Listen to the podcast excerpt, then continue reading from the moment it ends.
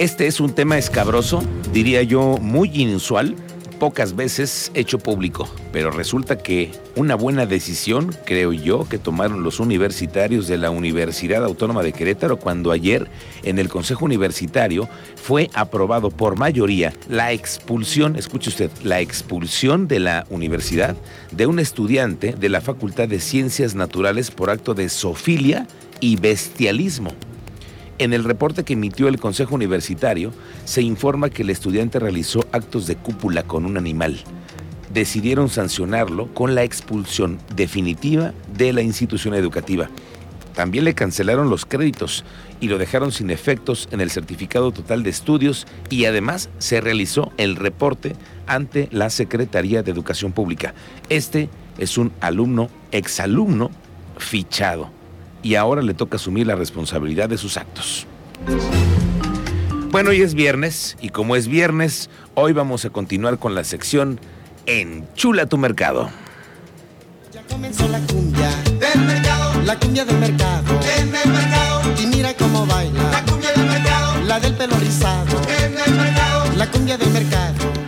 Cristian, es viernes, hay que festejar que es viernes, oye. Ay, qué delicia, el viernes llegó y el fin de semana está aquí y enchula tu mercado. Para gozar, el mercado es un lugar sensacional. Ay, doña Carolina, qué bonita frutería. Ay, cómo se me antoja. Su boquita de sandía. Bueno, pues como hoy es viernes, vamos a dedicar una parte de Expreso Radio para hablar de nuestros mercados de la ciudad. Un saludo para todos nuestros amigos del mercado primero de agosto, mejor conocido como el Presidentes, a nuestros amigos del mercado de reforma agraria, a los del Tepe, a los del Garambullo, los del Escobedo. Que mercado por cierto, de Santa Mónica, Carrillo Puerto. Uy, ¿cuántos no hay? El del Rocío. Insurgentes, el de El Tintero hoy en la noche. Ay, ay, ay. Bueno, ese es tianguis, ese no es mercado, ese es tianguis. Cuando andábamos de reporteros, ¿te acuerdas a qué mercado nos íbamos? Ah. A los camarones al Escobedo. Al Escobedo, sí, Eh. con los Amayoa. Sí. Hey, ¿Qué tal? Bueno, pues miren, hoy en el micrófono de Manuel García, que ya ve usted cómo es, fuimos al mercado Escobedo, donde tienen ellos una idea, que no me parece tan mala, Cristian. A ver. Ahí te va. Dicen que si no va a haber segundo piso en 5 de febrero, pues entonces que le echen un segundo piso, pero al mercado Escobedo. Ah, pues no está tan. No está tan. Ahí le hablan, señor Mauricio. Ahí le hablan, dicen los locatarios que tienen esta idea, ya que no les han cumplido quién sabe cuántos alcaldes, quién sabe cuántos gobernadores que han pasado, que les han dicho que les iban a mejorar el estacionamiento, pues dicen que como, como no se les hace, piensan echarles una segunda planta. Escúchese lo que le dijeron a Manuel García. Esa sería una muy buena opción, un segundo piso. Sería- Que dejen todo lo que es vendimia, o sea, abajo de frutería y todo eso, y lo- todo lo que es comida en la planta alta, esa sería una opción muy buena. ¿Le le gustaría ver un segundo piso? Señor, ¿usted cree que es bueno un segundo piso? Sí, Bueno, regresaremos al rato con el Enchula tu Mercado. Vamos a platicar sobre esto. Por cierto, que el alcalde en tu calle, Luis Nava, asistió hoy a la reinauguración del Tianguis de las Américas, aquí en la delegación Epigmenio González, pa- para reactivar la economía local con espacios dignos para los locatarios y visitantes. Hablaremos con un momento más de este asunto que hizo hoy el alcalde Luis Bernardo Nava. Bueno, otro asunto muy importante del cual tenemos que dar cuenta es otro accidente, lamentablemente fatal con el tema involucrado. Fíjese, la velocidad, una alcantarilla y también el alcohol. Teniente Mérida, cuéntanos cómo te va. Buenas tardes. Muy buenas tardes, Miguel Ángel. Buenas tardes, Cristian. Nuestro auditorio, pues con este fatal accidente que se presentó la tarde de ayer sobre prolongación Bernardo Quintana entre Paseo Querétaro y Boulevard Peñaflor. Un Volkswagen Jetta clásico modelo 2003, color gris, conducido a exceso de velocidad, pierde el control y termina impactándose contra una luminaria, la base de una luminaria, y ahí lamentablemente pierden la vida dos personas conductor y acompañante, edad aproximada entre unos 30 y unos 50 años de edad.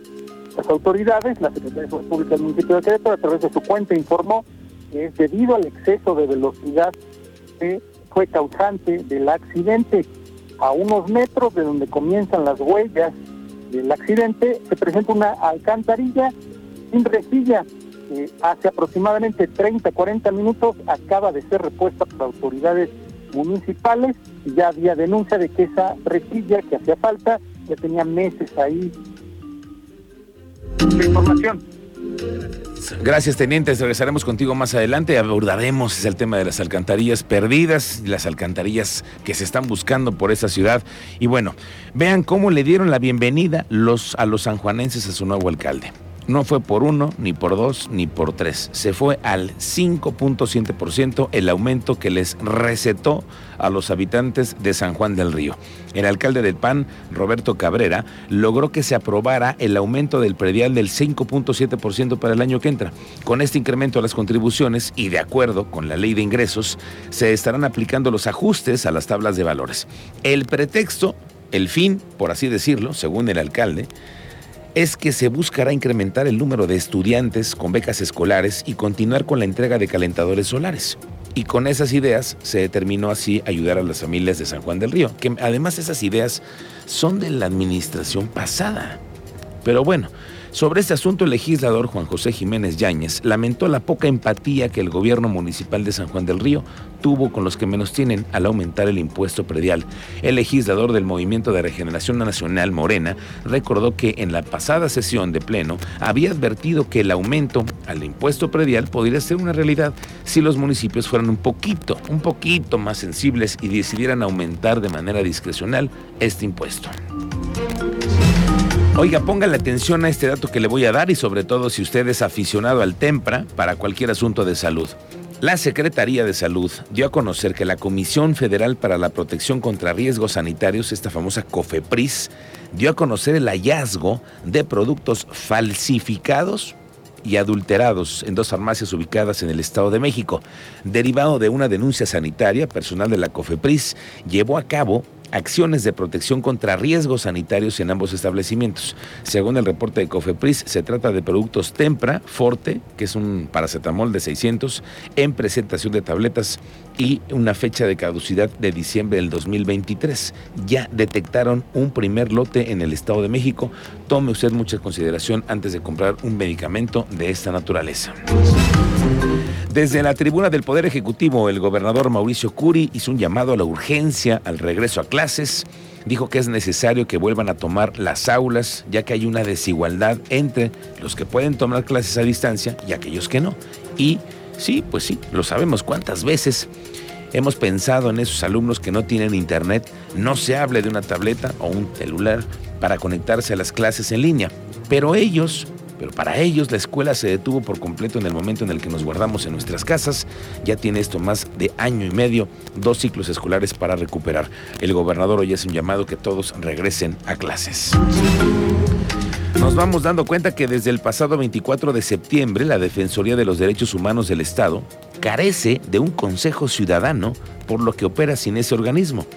El plazo para que fueron electos los consejeros ciudadanos Berta Patricia Loria, Delfino Hurtado y Aristeo Olvera, quienes en 2018 fueron eh, postulados para un periodo de tres años, ya se venció el pasado 24 de septiembre. Ante ello, la defensora de los derechos humanos, Roxana Ábalos, lanzó una convocatoria para aquellos interesados en participar en este organismo.